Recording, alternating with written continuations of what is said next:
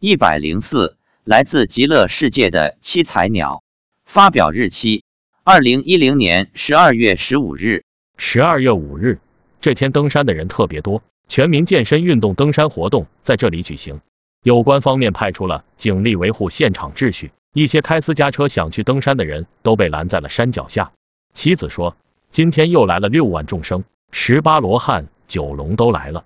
今天比较特别的是来了很多七彩鸟。我问。来了多少？他说有几千头，我便很好奇。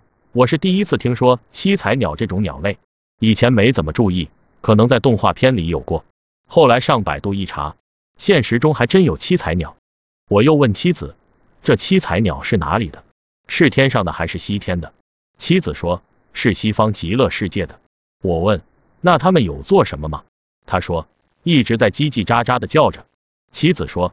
七彩鸟身上真的是有七种颜色，我不知道还要问什么，也就忘了问七彩鸟的详细情况。